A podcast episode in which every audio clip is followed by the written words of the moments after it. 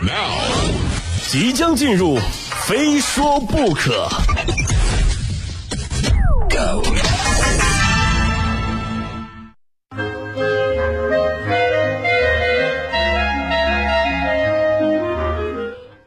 到今天的《非说不可》，我是鹏飞啊。这吃呢是人类永恒的话题啊。俗话说众口难调，同样的菜，四川人吃的赞口不绝，福建人吃的想掀桌子，舅舅吃的念念不忘，姥姥吃的立刻想吐出来。就人们对于美食的定义习惯不同，评价也会不同。哈，但是位于北京的王府井狗不理包子店，这特别的霸气啊！怎么着？觉得我的包子不好吃是吧？哈，行，哎，我报警把你抓起来，哎啊！就大家应该刷到这条热搜了吧？啊，最近呢，一则探访高呃这个狗不理包子北京王府井总店的视频呢，引发了关注。啊，视频当中呢，博主古月啊，对店内包子品质、服务以及菜品价格啊等等方面进行了点评。啊，多是以负面评价为主啊。他呢，先是花了六十块钱买了一笼八个的酱肉包，又花了三十八块钱买了一笼八个的猪肉包。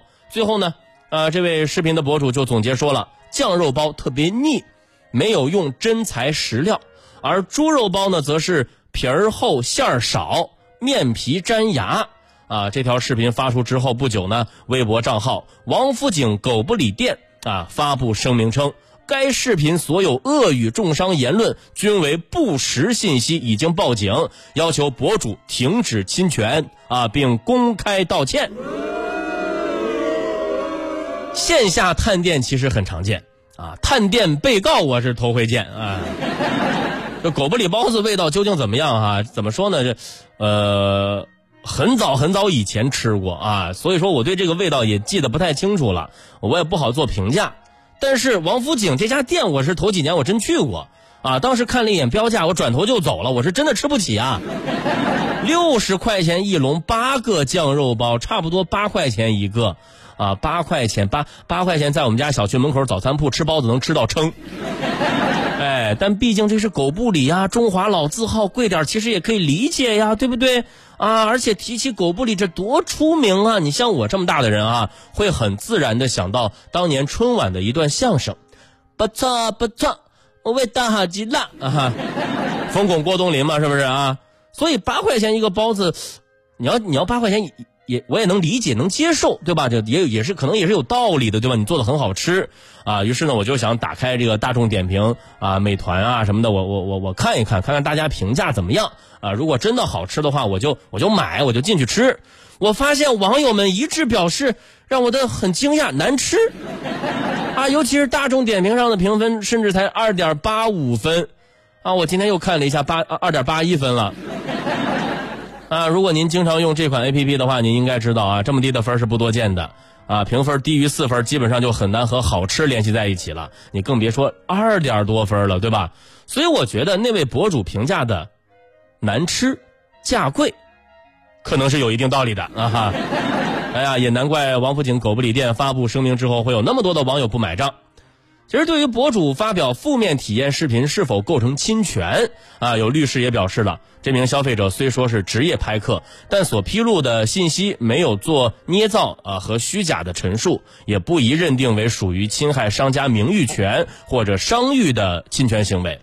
啊，也是，就是难吃这种话，我觉得它是一个很难说的主观评价。就算再好吃的东西，也也会有人不喜欢。比方说螺蛳粉，我到现在都闹不明白这玩意儿。这玩意儿到底哪儿好吃？我更理解不了的是，为什么那么多人喜欢这种味道？就在我的眼里，螺蛳粉它就不是一种食物啊，它究竟是什么呢？它是它是生化武器啊？这是什么东西会这么臭？你们自己去想去啊！其实当然了，以上都是我个人的主观评价，对吧？再一次说，这是我个人的评价，我个人的感觉，对吧？我就是不喜欢啊！那难道说全国那么多家螺蛳粉店的店铺就会警告我吗？啊，然后这个打幺幺零。举报我嘛，对吧？反正目前还没有啊。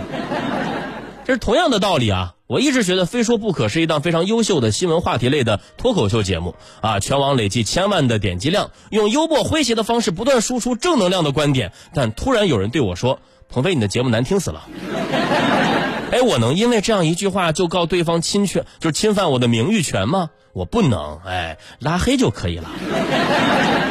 其实这些所谓的不好吃、不好听、不好看、不好玩儿啊，起码在我看来吧，它只能算是一句吐槽。生活中我们会发现很多的槽点啊，如果都用王府井狗不理店的这个逻辑和方式来处理，结果会怎样？啊，新上一部电影，我发了一条朋友圈，不好看啊，我被告了。新开一家餐厅，我发了一条微博，真难吃，我被告了。啊，新上了一档网综，然后一群人都在吐槽，一点意思都没有，我却发了一条状态，我觉得挺好看的呀。然后我被这群观众给告了。其实我们都说要学会用法律的武器来维护自己的合法权益，对吧？但没有必要咱们随身携带着武器，太危险了啊！动不动就掏出武器的人，这样的人才是最可怕的。作为天津三绝之首的狗不理包子啊，谁也没有想到会以这样的方式登上热搜。我查了一下，上一次狗不理上热搜是几个月以前啊，他们从新三板退市的消息。就可以想象啊，百年老字号如今也也遇到了一些棘手的新问题。大家可能想不到，狗不理这个牌子如今最赚钱的产品、最赚钱的项目是什么呢？速冻包子。从包子之王到速冻产品，您这个转型转的多少有点突然啊。当然，我我还继续就事论事啊。好的老字号，它的共性是厚道经营，而且呢能够虚心接受呃不同。客户的一些一些观点要有这样的雅量。面对网友的差评和吐槽，狗不理略显强硬的声明，在我看来倒是把自己放到了一个更为尴尬的境地。如果对方真的是恶意重伤，企业当然可以维权，对吧？但如果是消费者如实做出的评价，作为市场主体就必须认真对待了。反应这么过激，反而是砸了招牌。这的确不该是一家百年老店的应有作风。所以这件事也给很多同样做餐饮、做生意的人提了一个醒啊！危机公关该怎么在该怎么做呢？该怎么处理呢？反正就是别这么处理啊！一块老字号的匾牌啊，凝凝结的是前人的匠心，更是品牌历史的沉淀。在消费选择日趋多样化的今天呢，依然有许多的消费者对老字号的商品情有独钟。为什么呢？那是因为他们所承载的核心价值，让消费者甘愿为一份情怀买单。但是商家也得看到啊，情怀背后是消费者对更优质的质量以及更人性化服务的更高的需求。